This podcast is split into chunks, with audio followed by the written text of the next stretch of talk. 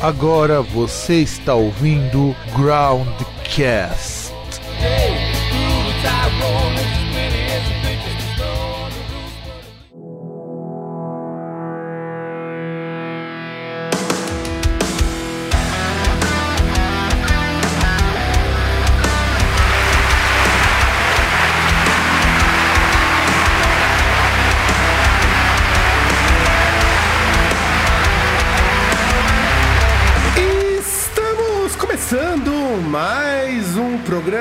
Groundcast Entrevista e mais uma vez a Sinusite não me venceu, eu estou aqui, Fábio Melo, seu host, e contamos mais uma vez com uma entrevista com duas pessoas, o que é uma raridade nesse programa. Vamos entrevistar a banda Business Weekend, então, por favor, apresente-se senhores Ray Phil e Fábio, meu xará, Kalel. E aí galera, tudo certinho? Aqui quem fala é o Ray Phil, vocalista da Business Week. Aqui quem fala é o Fábio Calel, baixista da banda Business Week. Bom, galera, Muito bem, muito bem. Ó, aliás, eu tenho que falar uma coisa. Nos bastidores, olha como que meu estado de saúde tá deplorável. Eu tô doente, gravando o programa e eu quero que se lasque mesmo. E assim, eles estão preocupados que. Que horário que vocês vão ouvir? Então, ouvintes, quando vocês ouvirem nosso programa, vocês puderem comentar qual horário que vocês estão ouvindo, só pra situar quem que. Se vocês ouvem mais na parte da manhã, mais na parte da tarde, se vocês ouvem de madrugada antes de dormir, porque afinal de contas esse programa tá muito chato. E bom, uma coisa que a gente tá ouvindo em off aqui, enquanto tava ajustando os problemas técnicos, vocês estavam dizendo que essas caixas de som que vocês estão conseguindo ouvir a voz linda, maravilhosa e anasalada, pareciam com esferas do dragão. Vocês tiveram que fazer um pedido pro Shenlong pra elas funcionarem? mais ou menos, tava com a correria danada. Eu tenho, eu tenho as esferas do dragão aqui, aí o vocalista ficou curioso porque ele gosta de Dragon Ball, aí já falou da caixa, já embolou tudo. Cara, porque, assim, normalmente quem tem problema técnico sou eu, né? Pra ajustar as coisas, o áudio não entra. É muito difícil a banda dar problema. E pela primeira vez estamos gravando com gente, com um equipamento legal, então vocês não vão ouvir a voz zoada, a não ser a minha, claro.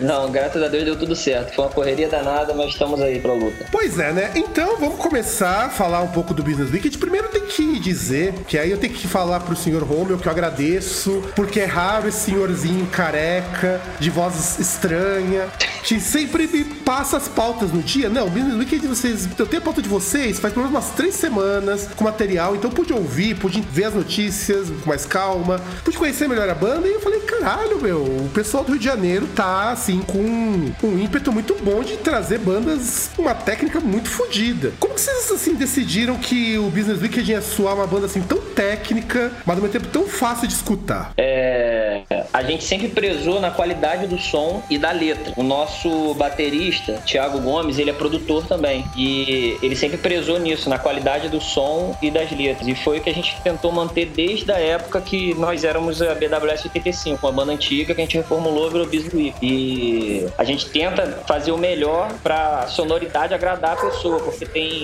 A gente tá numa geração que tá muito agressiva e às vezes você não consegue entender o tanto instrumental quanto a voz. Não, deixa eu fazer uma pausa. Até o cachorro concordou com você agora. Tá vendo? É a confirmação, porque a gente tem, a, tem no meio que a gente vive, né, dessa, desse som que a gente faz underground, a gente tem uma dificuldade de aceitação pelos outros lados da pessoa que não conhece, escuta o grito e já vê com preconceito. Então a gente pensa muito nesse lado, né, de poder pelo menos agradar um pouco, nem que seja na letra. E assim, é, falando um pouco da banda, o que eu notei assim, que é diferente normalmente desse meio mais metalcore, mais hardcore melódico, essa coisa toda, é que vocês têm umas passagens assim, cara, que são, mas até pro gênero, bastante desconcertantes. Inclusive, eu fiquei curioso, agora mudando um pouquinho, fazendo um turning point, por que BWS 85? O que isso significava antes de virar Business Weekend? Isso era uma moto que o, o, o antigo integra- integrante tinha e quase todos eles já se acidentaram nessa moto. E 85 quilômetros é, e 85 é questão da quilometragem que ela marcava. E como foi o seu acidente? O meu dessa época da BWS 85 eu não fazia parte da banda, só o Thiago Gomes que é o baterista e na época ele era guitarrista. A moto acho que era dele, aí os antigos integrantes que são amigos nossos até hoje andavam para um lado e pro outro, fazendo besteira aí na pista. Caralho, caralho, meu. Não. Ó, dá pra vocês verem que nem todo nome de banda é uma coisa honrosa. Tá vendo?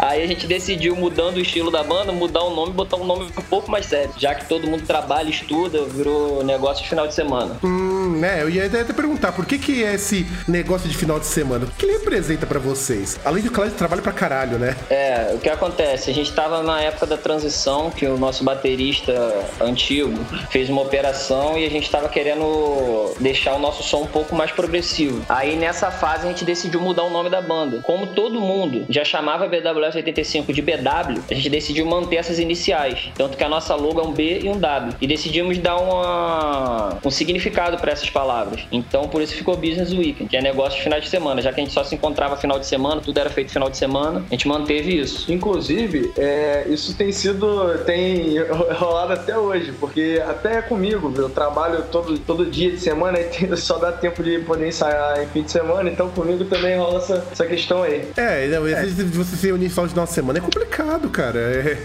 eu sei bem como que é isso, porque todos os meus amigos que têm banda, inclusive meu irmão, quando tinha banda antes de ele mudar pra Alemanha, ele só conseguia sair no final de semana. E é uma tragédia, né, cara? Porque, primeiro que tem gente que vai trabalhar, deve trabalhar demais na banda, ou gente tentando ter uns horários meio louco, ou talvez gente que faça frila. E aí, Não, é complicado, né? Complicado. É complicado isso. Aliás, o que que vocês fazem? Já que, já que já que começamos a falar de trabalho e tal, o que vocês fazem além de tocar na banda? Eu sou funcionário de uma empresa offshore, então eu faço plantão, trabalho 24 horas, Ou seja, você tá fudido, né? tô na merda. Eu sou designer gráfico de uma empresa fotográfica da Kodak. Olha, O Thiago Gomes é o é produtor musical e é dono de estúdio, então ele tá sempre enrolado com gravação. Hoje, inclusive, ele não tá participando porque ele tá gravando uma banda, inclusive muito boa. É, o Júnior Ventura, que é o guitarrista, ele é estudante de educação física e trabalha fazendo estágio nessa área. E o Nicolas Negreiro, que é o outro guitarrista, ele trabalha fazendo.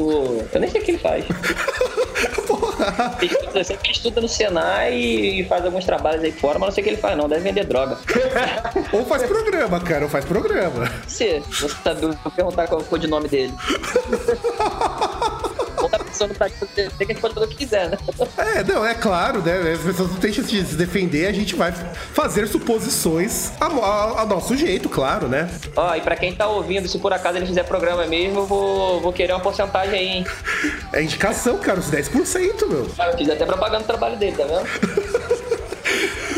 Caralho, a gente vai ter. é, de verdade, é, pela primeira vez que a gente faz entrevista, os entrevistados começam zoando antes de mim. Isso daí é uma quebra de paradigma do programa que mostra que as pessoas entenderam qual é o espírito do Groundcast, finalmente. Você não tem noção do quanto que a gente tá se segurando aqui. Pra tentar ser Não se segura, toma aquele Active, é gostoso e solta tudo. Show de bola. Solta tudo. Não, cara, é.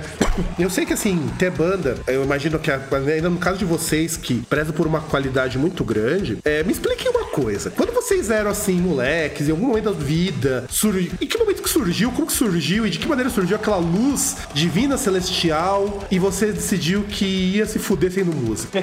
Então, comigo, a questão é que, por exemplo, minha família é, tinha muito, muito, tinha muito, muito primo que, que curtia é, esse tipo de coisa. E eu, não sei porquê, eu sempre fui chegado à música. Por exemplo, meu pai, meu pai já cantou, cantava em Seresta muitos anos atrás. Meu irmão é, é vocalista de uma banda também. E minha irmã também já foi vocalista de uma banda, entendeu? Meus, meus irmãos por parte de pai. Aí eu acredito que seja de família, de, rolar comigo, entendeu? No meu caso, eu desde pequeno, rapaz, o Felipe falou Celeste, fiquei imaginando o pai dele na janela da mãe dele cantando.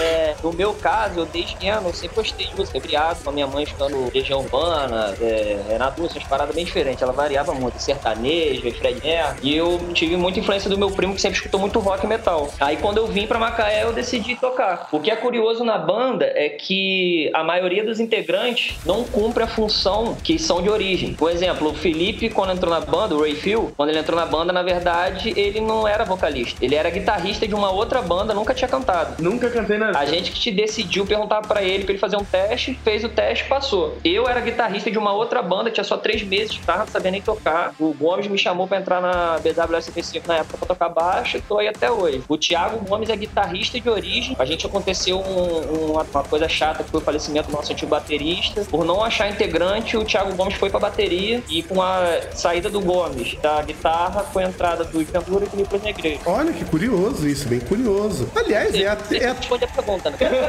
é, é, é, até, é até interessante porque, olha só, quando eu escutei a banda, vocês tocam muito bem dentro das funções que vocês estão, porque primeiro que eu tenho que admirar o trabalho de bateria. Há umas quebras de ritmo que são é. coisas assim que eu acredito que o guitarrista que faz a base e deve, deve chorar para acompanhar, né? Com certeza. É, chora. A, o, a gente tem que ensaiar muito porque geralmente o nosso som é picotado e é paletada ímpar. Então tem que ser certinho. Um erro é, dá pra notar na hora, independente se o cara toca. Porque tem erros que só quem toca que percebe. Agora, quando a parada é contada, qualquer um percebe se tiver algum tipo de erro. Ainda mais se um fizer antes do outro, parece até que é estéreo, né? Fica tá, tá, tá, tá. Fica horrível. Então a gente tem que ser bem ensaiado, bem sincronizado. É, cara, eu fiquei assim, assustado, fiquei imaginando como que é isso ao vivo, porque, gente, é muito complexo. Assim, não é complexo no sentido de ser hermético, que, que só quem é conhecedor de música vai conseguir entender. Lembra até umas bandinhas de math rock que eu curto pra caramba, que faz uma, uma, pegada parecida, assim, de fazer umas coisas quebradas. E eu falo, gente, como esses caras tocam?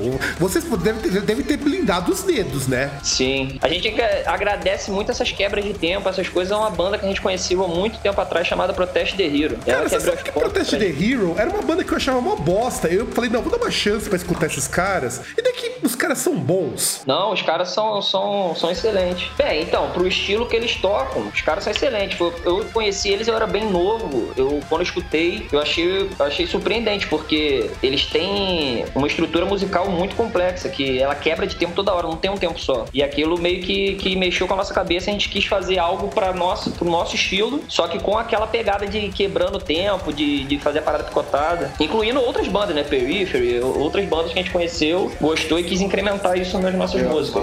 Ah, cara, Periphery, meu puta. Agora, agora já começou a pegar pesado, cara. Eu lembro que Periphery, eu vinha conhecer a banda, porque a gente tem um outro podcaster, o Cedar, que grava os programas regulares. Sim. Ele, ele não curte. Porque o cara estranho. Ó, pensa bem, ele é um cara que eu falo que o gosto musical dele parou nos anos 90. E isso é verdade. Você pega o que ele realmente gosta, é anos 90, assim, uma coisa, anos 2000 que tá ali. Só uhum. que ele curte essas paradas extremamente técnicas. E ele foi pesquisar uma coisa sobre esse. que vocês não têm, ainda bem. Eu agradeço o fato de não ter essa porcaria chamada de gente, que é onde uhum. o pessoal encaixa o Periphery. E eu não acho o Periphery uma banda de gente, que fica bem claro, mas encaixa não sei o quê. Eu falei, Fábio, escuta o Periphery. E eu nunca tinha escutado, eu tinha ouvido falar. Falei, cara, Periphery faz uma coisa. Aliás, Periphery, ele faz o que o Protest Hero faz, só que bem melhorado. Com certeza. Tá doido, eles estão completos. Aqueles caras ali, eles foram criados em laboratório. Todos eles tocam bem. O baixista tem coisa de guitarra que é o baixista que grava, de tanto que ele toca. Pois é, eu, eu pasmo com isso. Pasmo. Quando eu escutei o Periphery, primeiro que uma coisa que incomoda às vezes do Periphery são as intros de algumas músicas que eu, assim, é. você pega muito, muita banda de metal europeu, eles fazem muita coisa assim, e isso me incomoda um pouco quando começa a ficar excessivo. Mas você pula um pouco da intro de umas músicas, cara, você começa a perceber que é mais ou menos o que aconteceu quando eu tava escutando uma das músicas de vocês, que agora eu não vou lembrar o nome, que eu comecei e falei, cara, a música tá assim, assim, assim, de repente quebra, vira, muda o andamento.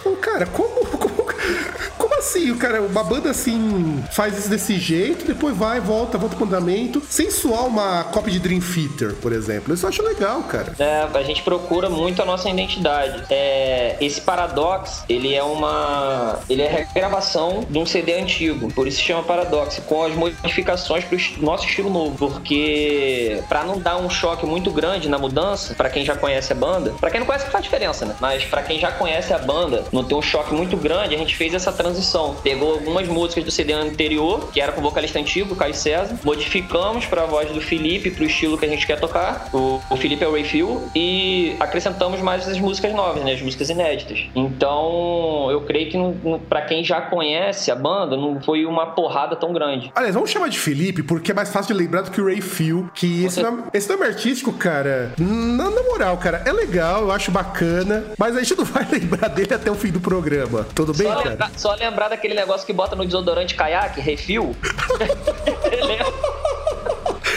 Pois é, cara, pois é, pois é. Não é apenas um nome artístico, é uma adaptação feita ao meu nome. O nome dele é Ray de verdade, o filme é de Felipe. É sério mesmo, cara, que é Ray? Que é bosta, né? É você que tá dizendo, não, eu, eu ia falar que é inusitado, porque é a primeira vez que eu conheço um cara que realmente se chama Ray e é daqui do Brasil. A intenção era, ter- era ser Raí, né? Mas a mãe dele escreveu Ray. E já rolou piadinha com o Dr. Ray, provavelmente, né? Com certeza, ainda mais que ele tá parecido. Ele adora imitar o Dr. Ray. Não, não, não, não, eu, eu tô com a foto aberta aqui de vocês, deixa eu até olhar aqui da foto de vocês. Caralho, meu, que bosta. Bosta, cara. Não, não, cara, não, de verdade. Parecia que o Dr. Ray Olha pro cabeludo, tu vai ter uma. Você vai sofrer um choque, hein? Pois é, cara. Pois é, não, mas assim, é, eu acho assim, interessante, até porque essa adaptação e tudo mais, tal, que a gente não vai lembrar, vou, fa- vou, fa- chamar de Ray ou de Felipe, alguma coisa assim. E, cara, como que assim foi pra você começar a cantar? Porque dá pra perceber que você é bem afinado, você utiliza bem as técnicas de canto. O que você fez pra fazer essa troca da, da guitarra pro canto? Então, foi, foi o seguinte, eu ouvia, eu quando era mais novo, eu era bem revoltadinho em questão de é, gosto musical. Eu ouvia música, bandas assim como Diamond Borg, Behemoth, essas bandas de black metal, death metal, Cannibal Corpse. Então, é, eu sempre quis aprender a fazer é, é, o gutural e tal, fazer esses gritos assim. E eu ficava em casa treinando, minha mãe ficava louca ouvindo eu gritando em casa, novinho. E assim foi, né? Eu fui evoluindo desde os 15 anos fazendo isso. E quando o Gomes me chamou pra banda, é, para fazer um teste, no caso, é, ele falou, pô, vamos fazer um teste aqui e tal, porque uma vez eu, gra- eu gravei um vídeo tocando violão e cantando. Mas aí ele ouviu, curtiu e tal, mas eu, eu nunca gostei da minha voz, não, entendeu? Eu gravei mesmo de zoeira. Eu não gosto. Pois é, Ravel mesmo não gosta. Aí. Sinceridade é isso mesmo, gente. Claro, claro, tô acostumado com a sinceridade dele todo dia. Mas então, é, aí eu fui fazer um teste assim, eu falei, ó, mano, só sei fazer plural, não sei cantar é, é, limpo muito bem, não. Mas ele falou, pô, faz só um teste com a gente, aí a gente vê. Se você sair bem, qualquer coisa você fica. E foi assim, eu, eu- a mudança foi assim, eu acabei fazendo o teste, na hora, assim, no primeiro ensaio eu falei, nossa, isso tá horrível. Não, foi bom. Aí eles chegaram e falaram, não, cara, tá maneiro. Aí eu não acreditei, eu falei, ué, que negócio é esse? Foi muito bom. Pois é. De primeira. Cara, o, o Felipe foi. Eu não sei como é que é na sua cidade. A gente tem uma dificuldade enorme de achar pessoas pra, pra sua, boas pra sua devida função, igual você falou. Tanto que o Gomes foi pra bateria porque a gente não tinha guitarrista na época. É, se você reparar o CD plausível, que é o CD anterior, a maioria dos riffs de guitarra eram feitos por sintetizador porque a gente tava sem guitarrista, não tinha guitarrista bom. Então, o Júlio Ventura foi um ganho achado na nossa vida época. Aí, o, quando a gente precisou de um vocalista, quando a gente achou o Felipe, a gente tava meio que desesperado. A gente não tava com muita esperança nele, por ele já ter falado que não cantava clean, mas no desespero a gente insistiu pra ele cantar. Quando ele chegou no ensaio, ele arregaçou. A gente pediu pra ele pegar a música mais alta da época, que era Haverá Amanhecer Parte 1, que era a música, assim, teoricamente do CD mais difícil de cantar, no clean. Quando ele chegou, ele chegou cantando, não desafinou. é, é, surpreendeu a gente pela presença dele com o microfone, que ele já pulou, zoou, E brincou. surpreendeu a mim mesmo por eles terem gostado do que eu tinha achado uma porcaria. Aí ele só foi melhorando a partir daí. Não, cara, eu falo sinceramente que a voz limpa, honestamente falando, é muito mais agradável, muito melhor, muito mais forte até do que o gutural, por incrível que pareça. Não, com certeza. E olha que eu tenho bem- muito mais treino em gutural do que em limpo, hein? O que me surpreendeu no gutural dele, no grito dele, tanto no scream quanto no gutural, é que o, o que ele fala soa e dá pra entender. É porque tem gente que grita e a sonoridade você não consegue entender o que tá sendo falado. O dele já é uma parada que a dicção dele é boa, então fica bem audível. Dá pra você entender o que ele tá falando. Ah, não é que nem vocal de grande core, né, cara? Que o grande core É. você finge que tá ouvindo o cara tá falando, né? É, parece que é uma. que é- Eu até gosto, eu, eu escuto bastante banda, mas para, realmente não dá pra entender algumas. Não, eu acho o grande core do caralho, mas eu dou risada. Eu escuto pra rir, cara. Grande core é pra você dar risada. Grande core você ouviu o cara falar que vai fazer sexo com as tripas da pessoa e você, e você fingir que tá escutando isso.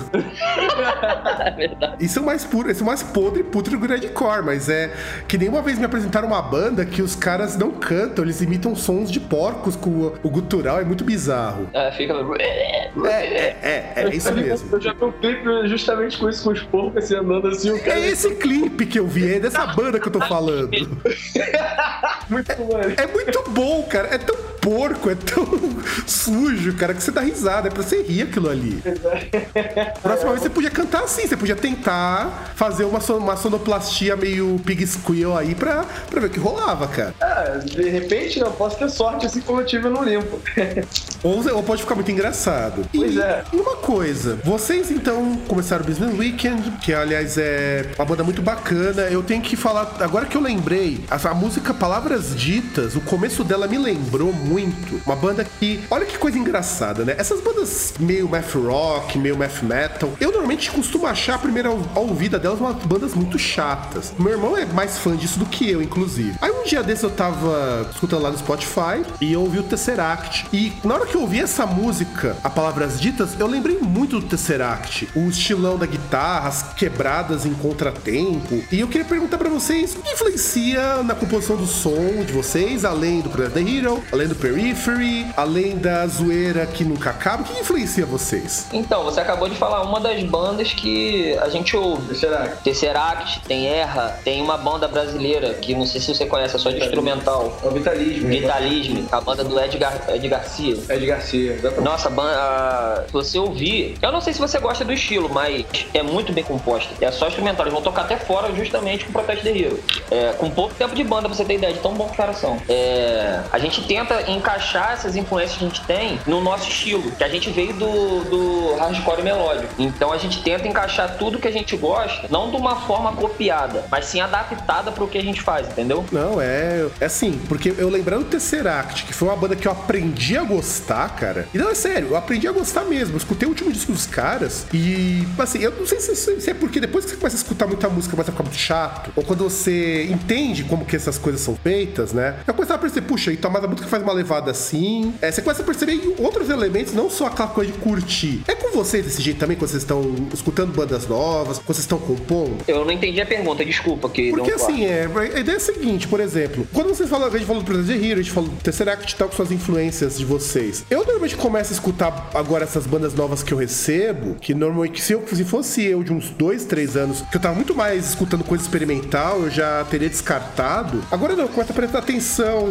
nos elementos lá da música, os elementos que compõem a música. Eu começo a perceber, puxa, então, em determinado momento, a, o andamento da música tá legal, então, de repente, eles utilizam uma coisa aqui que não é comum. Quando vocês estão compondo, vocês pensam nesses detalhes técnicos todos? Você pensa nessas mudanças, onde vão ter essas variações? Como que vocês pensam na hora de criar algo tão complexo, tão intrincado, mas ao mesmo tempo é algo tão audível? É algo que, se você passa por uma pessoa que gosta, sei lá, de um John Wayne, que não é nem tão técnico assim, embora é uma banda que eu gosto bastante, ele consegue curtir, porque é um tipo de som próximo do que ele tá acostumado. Como vocês pensam na hora de compor essas músicas? Cara, eu, eu nem sei na verdade se isso entra em, em pauta, porque na verdade a gente gosta e a gente faz. E, e se você parar pra pensar, se você ouvir a música da BW depois que você tá acostumado, se você ouvir uma música nova da BW, você vai saber que é da BW, porque a gente tem aquele estilo, é, é um- algo próprio, entendeu? Então é algo que já vem no sangue. Então, é, tipo, sei lá, acho que se a gente até mudar o estilo fica a mesma coisa, porque tem música aí que tem quatro versões e dá pra saber que é gente, que com essa transição de mudança de estilo. Aliás, Mas. po- podia começar a tocar uma seresta, inclusive, né? É, vou até chamar o pai do, do Felipe pra cantar.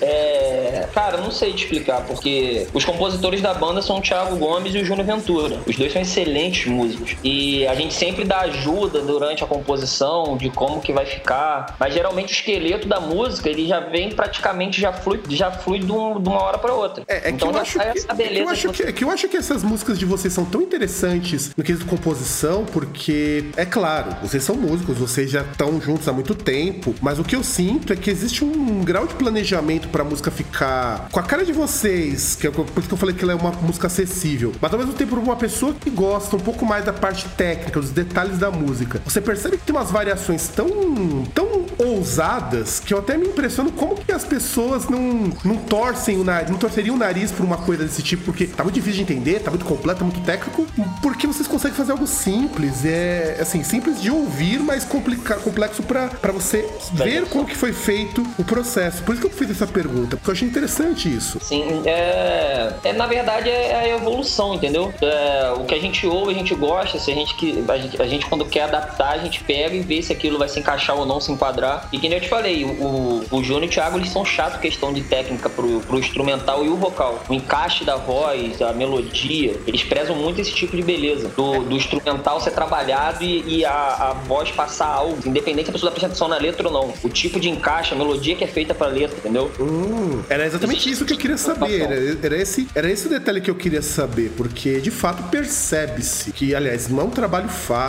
Eu imagino que até sair a música deve chorar muito até sair a música, porque dá pra perceber que é um baita de um trabalho. Sim, é, é um trabalho árduo pra um pouco tempo. Pode não parecer, mas é isso aí. Quanto tempo vocês levaram para fazer o disco Paradox?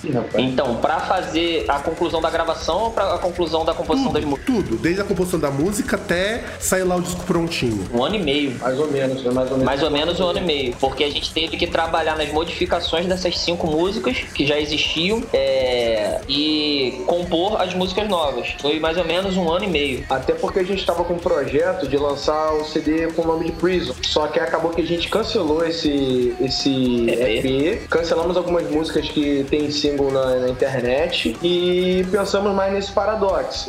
É, passamos algumas músicas para esse Paradox e começamos a fazer de uma outra forma a, a, a compo as composições das músicas, entendeu? E, e, foi assim que rolou. Aí acabou sendo assim. Hum, é, e eu agora até abri de novo a capa do Paradox, né? É, é, aliás, me lembra mais ainda o Tesseract, o estilão da, da capa. Cubo, né? É, é, também um cubo, mas o jeito que do nome e tudo mais me lembra muito o Tesseract. Acho que foi por isso que eu associei logo de cara. E como Entendi. foi feita essa arte? Então, o logo da banda antes era sem o cubo. Você tá com uma foto aí aberta? Tô, tô, tô com ela aberta aqui. Então, esse cubo, se você tirar o cubo e você reparar, tem um B e um W, correto? Uhum, antes era só esse, vamos dizer, um triângulo de, de lado, formando o B e o W. Uhum. Eu acho que surgiu isso na cabeça do, do Thiago Gomes de fazer na época que eu tava no quartel, que se você reparar, parece daquelas patentes, né? Aí. Você serviu o exército, é?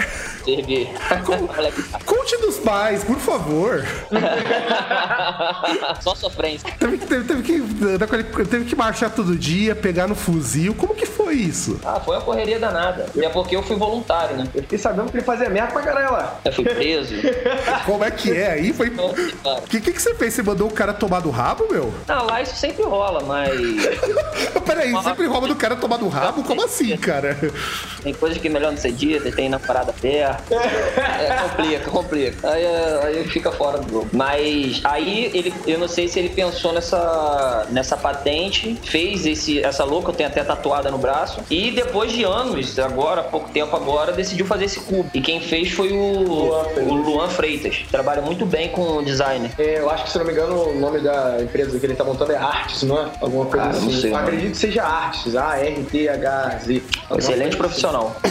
A gente deu a ideia para ele e ele montou esse cubo. Hum, não, e eu, eu achei uma capa muito bonita, porque. Pois é, ele andou evoluindo bastante é, após é, é, a produção dessa, dessa imagem aí. Porque a gente foi ver uma, uma, umas imagens dele mais pra frente e, pô, as texturas assim muito bem desenhadas, detalhadas e tal. Eu tava até conversando com o Gomes esses dias e, poxa, ele tem, teve uma evolução muito grande. É, eu, eu olhando aqui a capa, porque eu tenho assim uma predileção muito grande por capas e artes gráficas que sejam simples. Eu não gosto muito quando é muito cheio de detalhe, muito, muito realista. Eu não gosto porque eu acho exagerado, eu acho muito feio. E o que me chama a atenção de vocês justamente é uma coisa muito simples. Não, quer dizer, não é minimalista, claro, porque tem um monte de detalhe aqui, mas é simples. E eu e assim, e eu, a forma como vocês colocaram também o nome e tudo mais lá do disco, eu achei muito legal. Ficou uma capa assim, para mim. Eu usaria uma camiseta dessa sem problema nenhum. Não, com certeza. A gente, pelo Felipe ser designer, o Gomes manjar de Photoshop, fazer essas paradas, site, a gente visa muito no, no encaixe, no encontro das coisas, né? Da sincronia.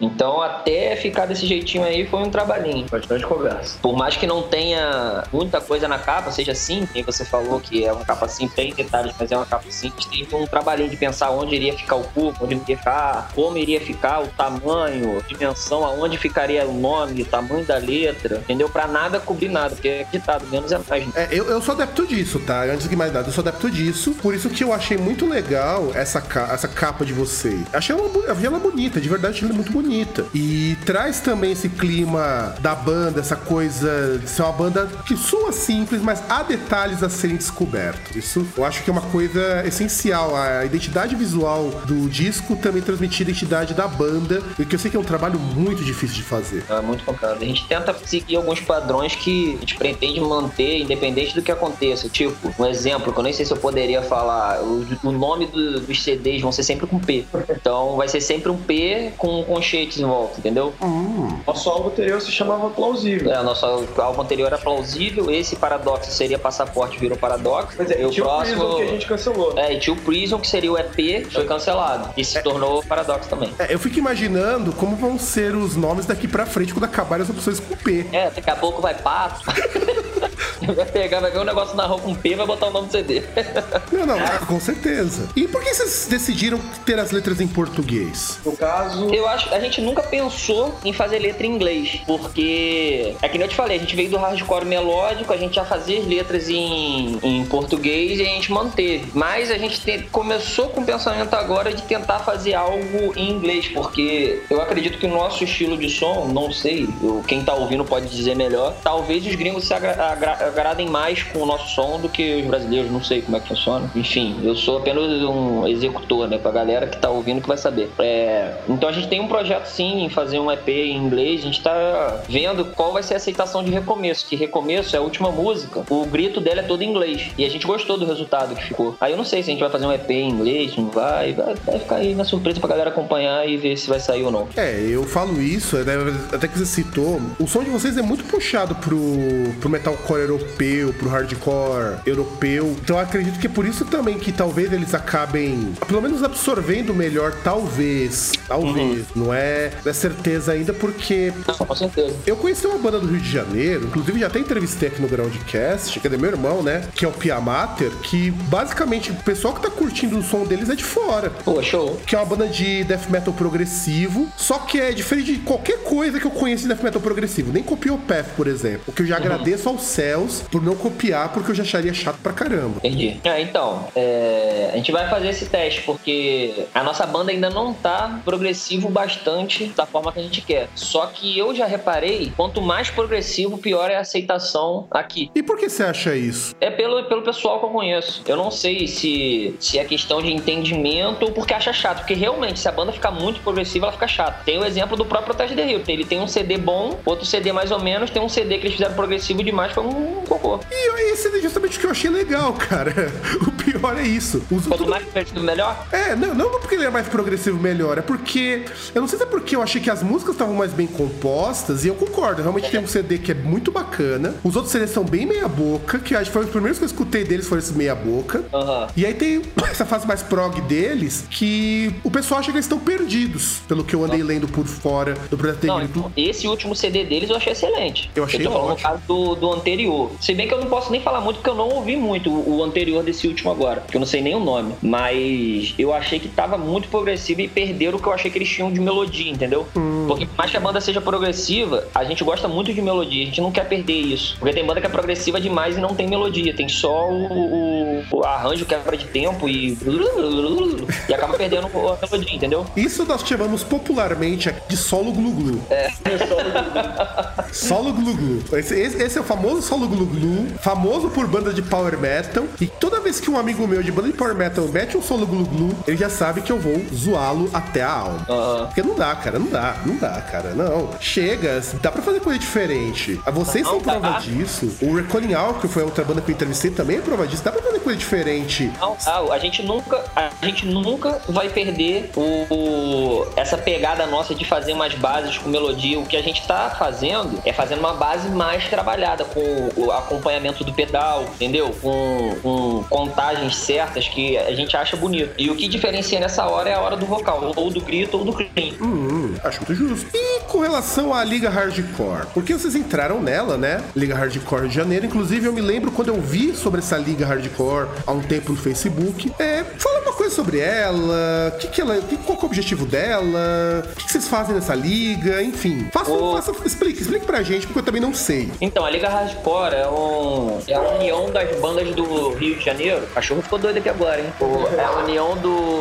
de umas bandas do Rio de Janeiro, onde elas se ajudam e fazem alguns tipos de intercâmbio, trazendo bandas, tá? Pô, que nem um exemplo, a gente mora no interior e tem o pessoal do Rio de Janeiro capital. Então eles vêm tocar aqui, nós vamos tocar lá. Aí, de- dentre as bandas, tem gente que faz blusa, tem gente que faz clipe, tem gente que tira foto, tem o Thiago Gomes que tem estúdio e grava. E, então é um ajudando o outro, é uma união. É uma maçonaria das bandas. Olha, isso é legal. Aqui em São Paulo, nós temos também uma função muito parecida, que é o, o pessoal. Agora esqueci qual é o nome, que é, inclusive, era um amigo meu que comanda, que ele trazia muitas dessas coisas de promover as bandas de São Paulo. Acho que é Liga Underground, uma coisa assim, eu não vou lembrar agora o nome. Que o pessoal ajudava muito banda de São Paulo, muito banda do interior. E eu acho que isso é um trabalho necessário, porque Não, uma coisa que eu não gosto, até comentei isso com a entrevista anterior no Reckoning Hour, que é uma coisa que eu admiro muito do Rio de Janeiro, tá? Isso faz. Eu aqui de São Paulo, Santo André, já digo isso com convicção de novo. Eu gosto muito desse tipo de união que as bandas do Rio de Janeiro têm, mesmo com as tretas que eu sei que rola aí, e algumas que eu sei que rola é com conhecido do meu irmão, antes, antes que alguém fale alguma coisa. Mas eles conseguem trazer um pezinho de união que eu sinto falta aqui em São Paulo. As bandas metal aqui parece que um compete com o outro. Então, eu acho que a- aqui eu não sei porque carioca é mais criado na, camaradagem. Não sei como é que funciona, porque eu conheço pouco paulista. Mas a, a Liga, a Liga HC é união de bandas. né? São bandas que são amigas, não necessariamente se conhecem, mas se respeitam. E isso não quer dizer que é um ciclo fechado, só daquele estilo ou de tal estilo. Aceitam várias coisas, fazem bandas com show com bandas que não são da Liga HC, fazem amizade, fazem esse tipo de intercâmbio. Então, preza muito respeito e união, entendeu? Eu não posso dizer aí em São Paulo porque eu não conheço o pessoal do assim que você tá falando, mas eu acho que deveria ser assim, né? Respeito pelo próximo, dependente do que faz, né? Não, isso é. É o tipo de coisa que. Quando eu.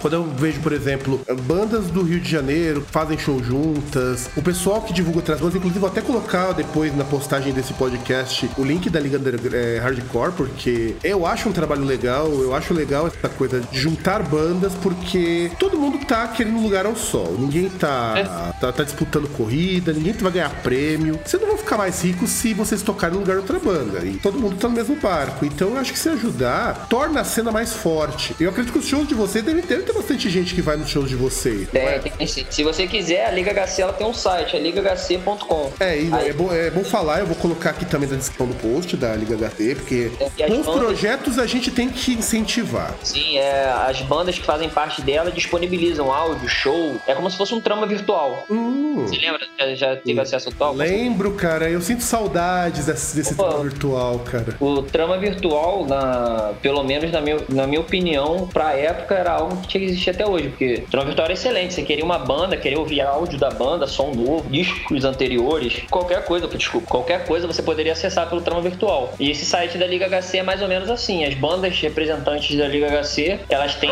o acesso, elas fazem o login e a, e a senha e disponibilizam o áudio pra galera. Show, agenda, tudo, tudo sem acesso lá. Se você quiser entrar no Facebook das bandas, lá você tem um link direto que você clica o nome da banda, clica no, no link do Facebook, ela direciona lá pra página da banda, entendeu? Só que tem algumas bandas que ainda não têm esse acesso. Estão começando. Então é um site que tá em processo de adaptação. Hum, interessante. Eu acho interessantíssimo isso. Uma pergunta: nessa carreira de show de vocês, vocês, nesse coisa de viver no palco e tudo mais. Qual foi a situação, cena, momento, episódio mais pitoresco que vocês enfrentaram? Ou mais estranho, ou mais louco, ou mais engraçado? Escolha um momento aí, vai. Na minha opinião, é questão de você chegar. É, eu não lembro qual foi o show exato, mas show que, por exemplo, eu gosto de, de, de me soltar no show e tal, e transmitir um pouco da minha animação pessoal. Já aconteceu no fato que eu quase caí com, com o palco quebrado. Você chega lá, aí o palco, ah, não tem que pular. Aí acaba que eu esqueço que o show tá quebrado, eu pulo, aí eu caio, aí já caí também. Já, e não foi, foi mais uma vez que isso aconteceu. Já aconteceu comigo também, Fábio. É, a gente foi tocar num lugar no Rio, é, o palco tava quebrado, eu não sabia. E o microfone, porque eu divido o grito com o, com o Ray Phil, né? E o, o, aonde tava meu microfone, o pedestal, tava exatamente no buraco. Quando eu fui pisar pra cantar, eu tomei uma microfonada na boca que eu quase desmaiei, cara. Aí eu escorei na caixa, o Felipe me segurou e eu tocava ao mesmo tempo, eu não sabia mais pra onde eu tava olhando, a luz na cara, nego gritando. Mas foi bom, deu tudo certo. Eu tive que tocar todo torto, que a parte onde eu tava tava quebrada. Não dava pra pular, não dava pra se mexer. Quando andava, tinha que andar igual pato com a perna aberta. Caramba, caramba. É porque a hardcore você sabe que gosta de pular, né? É, é, é eu sei, eu sei. Já fui fotografar show de hardcore, quase perdi minha câmera nessa brincadeira. Não, nem faço. Se o, se o, se o palco não for de adamante, já era, quebra tudo. Teve um show também que a gente tocou aqui nessa, na nossa cidade. É, pô, começou um show tranquilo, mas aí chegou numa certa parte do show que é, eu não lembro, acho que a caixa de baixo parou de funcionar. E eu fiquei lá parado, lá, olhando pro pessoal, tentando falar alguma coisa assim, mas meio sem graça, porque tinha parado, porra. Nossa, é muito. Geralmente, quando a gente faz show, eu gosto de levar os meus equipamentos. Eu odeio depender do equipamento dos outros. E esse foi um dia que eu tive que, depois, depois, que depender do equipamento de lá, porque eu tinha acabado, eu saí do trabalho e fui tocar. Eu não tinha como levar minhas coisas. É, é uns plantões loucos que eu faço, então eu não podia faltar e ia tocar ao mesmo tempo, sair do trabalho direto e tocar. Pô, cheguei lá, o técnico de som não era lá essas coisas, a caixa parou, cara. Que broxante foi aquilo. Felipe me lembrou coisa que eu não queria lembrar nunca. Que broxante, cara.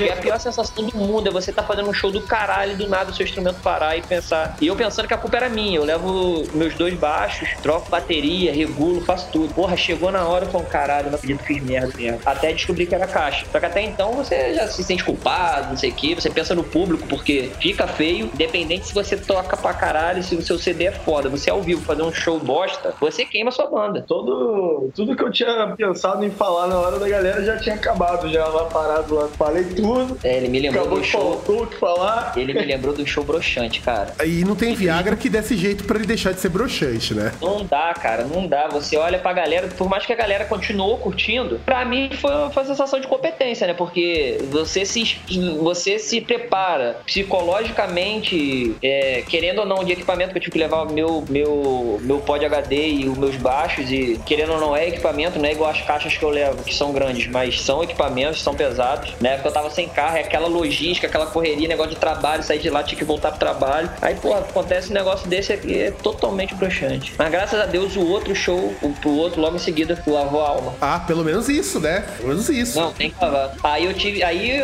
um dos motivos de eu ter comprado o carro de novo, que eu não ia comprar por causa dessa crise miserável, que o nosso país se encontra. Nosso país não, né? O mundo, os árabes no abaixo preço do petróleo. É. Aí por esse motivo eu comprei meu carro, porque eu não ia, não vou deixar de levar minhas caixas e usar meus equipamentos, até porque meus equipamentos não são ruins e dá pra usar. Então, se eu tenho a possibilidade, eu vou usar sempre eles. E também porque gente conhece, ele já tá, ele já tá feito o seu setup, não, é verdade? Adiantando um pouco o processo, a banda preza muito na qualidade do som ao vivo. E a gente pretende ter um sistema de som nosso para quando a gente chegar no palco, a gente montar tudo e a gente só entregar o cabo pro técnico de som para ele ligar na mesa e só controlar o mestre do, da mesa, mais nada. A gente vai controlar tudo. Olha, entendeu? isso é bom. Então a gente tem um, a gente tem um pensamento que, que, que vai além da parte do CD, de apresentação do site. O nosso ao vivo a gente quer perfeito, porque é, o, é a nossa propaganda. Não adianta nada o cara tá ouvindo o nosso som no fone de ouvido e falando: caraca, é a guitarra da direita, a guitarra da esquerda, dobra e não sei o que, o baixo, pô, porradão, tal, não sei o que, distorção quando chega na hora, não sai nada daquilo. Aí que é bom. Aí fudeu, né? Aí fudeu. Não, tá doido. Não, e, então, e aí eu, eu, queria fazer uma pergunta. Quem sugeriu ser o nosso, o nosso querido intrépido César, que é outro podcaster que apresenta os programas regulares. E desde então virou uma tradição. Assim, todos nós, ouvintes de música, todos nós que gostamos de música pra caramba, temos aquele momento, aquela banda, aquele artista que a gente sabe que não é grande coisa, que até meio queima filme assumir que escuta, mas curte pra caralho. Sei lá, curtiu um molejão da vida e coisas desse, desse naipe. No caso de vocês, quais são essas músicas que eles tocam a alma, mas vocês têm uma vergonha de assumir que curtem? Então, eu não tenho muita vergonha não, não sei o Felipe. Eu sou um cara que eu sou bem eclético. Eu escuto Exalta Samba, eu toco na banda rock, mas eu escuto Exalta Samba, escuto sertanejo, escuto Paula, Paula Fernandes. A galera do meu trabalho fica doida quando entra no meu carro, vez de se não tá tocando gritaria, tá tocando Exalta Samba ou Paula Fernandes. Até porque minha, minha digníssima ama agora. Então eu sou um cara bem eclético. Além dos rock pesado que eu uso do capeta, eu gosto de pagode, eu gosto de, de sertanejo. E é algo que eu sinto a vergonha não, mas que eu não falaria. No meu caso, o pessoal da banda gosta de me zoar. Até porque eu comecei a querer ser músico por causa disso. Que é Beatles. Eu, eu ouço muito Beatles. Então... Ele não ouve, ele é viciado, ele conhece todas as músicas do Beatles, CD, nome dos caras, roupa que eles usam, a marca da roupa. E o pessoal me zoa.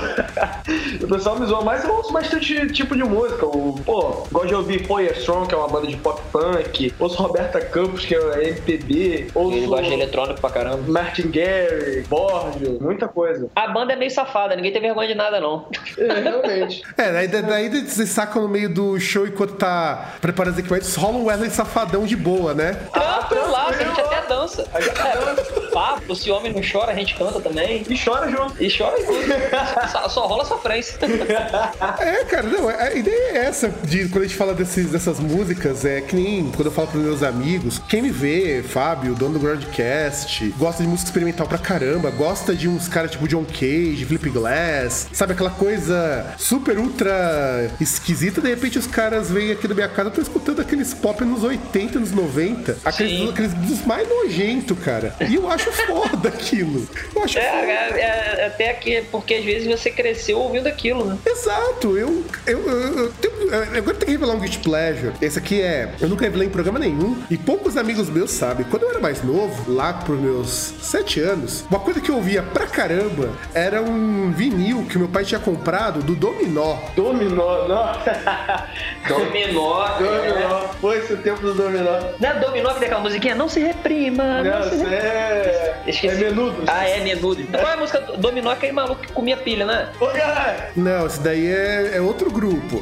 Mas Dominó é da, da mesma época deles. É da mesma época, né? Dominó qual música tem? Eu não lembro. Puxa, eu também não lembro agora, cara. Eu, nem, eu lembro que eu escutava porque eu lembro que eu, ficava, eu levava vinil, cara. Eu estudava numa escolinha do- da pré-escola e você podia levar música pra escutar. Eu lembro que eu levava toda sexta-feira um vinil do Dominó. Caraca, aí sabe ser fã. Não, é pra você ver que a gente é, tem umas tosqueiras que a gente escuta. Eu gosto muito também daquelas músicas de duplo sentido. Eu conheci recentemente, graças ao digníssimo irmão, senhor Fernando, que hoje tá na Alemanha, porque é um tipo de música que a mina dele curte, que a mina dele curte um- uns junk meio. Assim, eu tenho medo do que ela escuta e eu gosto de umas porcaria tão ruim quanto. E eu conheci mu- um gênero de música de Portugal que é chamado Pimba, que são músicas de duplo sentido. Assim, parece com esses sertanejos toscos que nós temos. Hum? Tipo Rogério Escalhado. Não, cara, ela é assim. Sabe, imagina aquelas músicas, tipo música do interior do Brasil, só que os caras, todas as músicas têm conotação sexual. Ah, sim. E, inclusive, um- uma versão de- dessas músicas veio parar no Brasil. Sabe aquela música Garagem da Vizinha?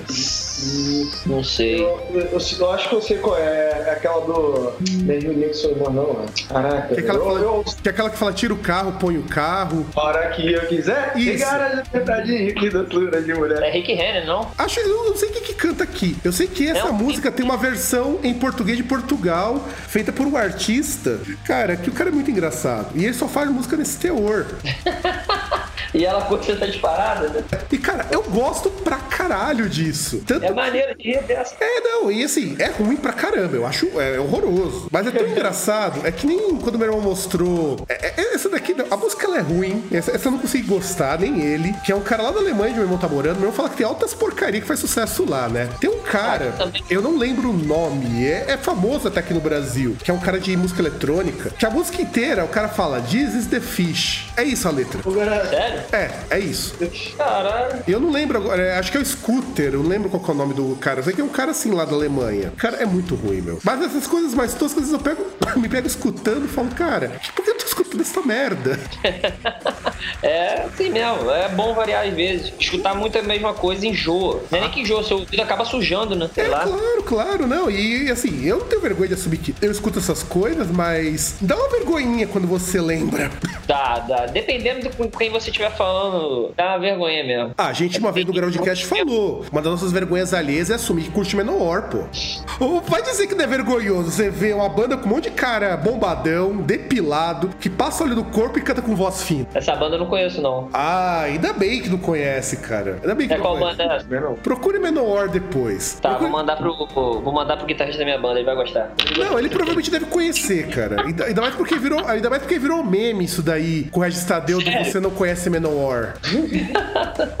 não, cara, Menor é muito ruim, cara. Menor é muito ruim. Eu curto pra caramba, eu tenho CDs. Aliás, boa parte dessas coisas assim, eu tenho CD em casa. Eu tenho muito CD de Power Metal aqui, que hoje eu nem mais escuto porque é CD. Eu não tenho mais um aparelho de som que eu não consigo ouvir no computador. Eu acho tudo desconfortável. Eu prefiro pegar Sim. e, e pegar pelo Spotify ou ripar e colocar no Aham. iPod. Eu não consigo.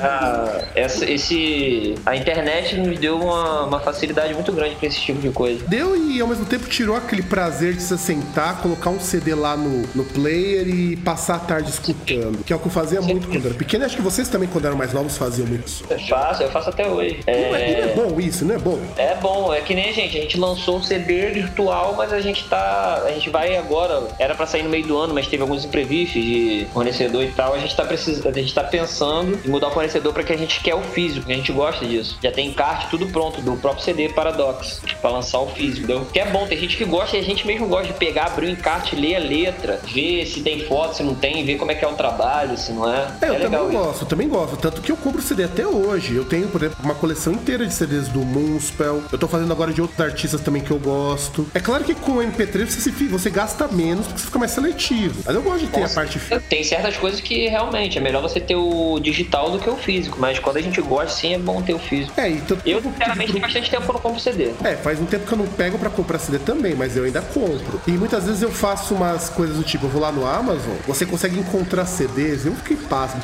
Eu já paguei 27 centavos no CD. Sério? Isso eu não sabia, não. No, É, Amazon, por- no Amazon eu só comprei equipamento de som, essas coisas. É, então, você vai na parte de, dos outros vendedores, eu já consegui comprar, por exemplo, um CD de uma banda que tá fora de catálogo até, um pack do Kung, eu paguei 23 centavos. O frete foi mais caro que o CD. Pô, show de bola. Por mas eu só compro casos assim, de algumas bandas pontuais. Eu não compro mais. Aliás, eu e meu irmão, a gente nunca teve muito dinheiro pra CD. Então a gente sempre comprava de bandas pontuais os discos que a gente gostava. A gente nunca foi de fazer coleção. Só eu que faço do Moonspell, porque é uma banda que eu gosto bastante. Tanto que eu importo CDs. Eu não espero mais chegar ao brasileiro, porque tem edições Aham. especiais que não chegam aqui. E aí, gente, eu queria agradecer muito, porque já deu nossa hora. Eu posso dizer que foi muito legal a entrevista, mas muito, muito legal mesmo. Eu até assumo que foi uma das entrevistas mais interessantes que eu já fiz. E eu, queria, eu queria que você deixasse um recado para os nossos ouvintes, fizesse um momento Xuxa, agradecesse a quem tem que agradecer. Manda bala, vai. Então, agora o momento Xuxa ele já ultrapassou, né? Agora é o momento deputado federal, né?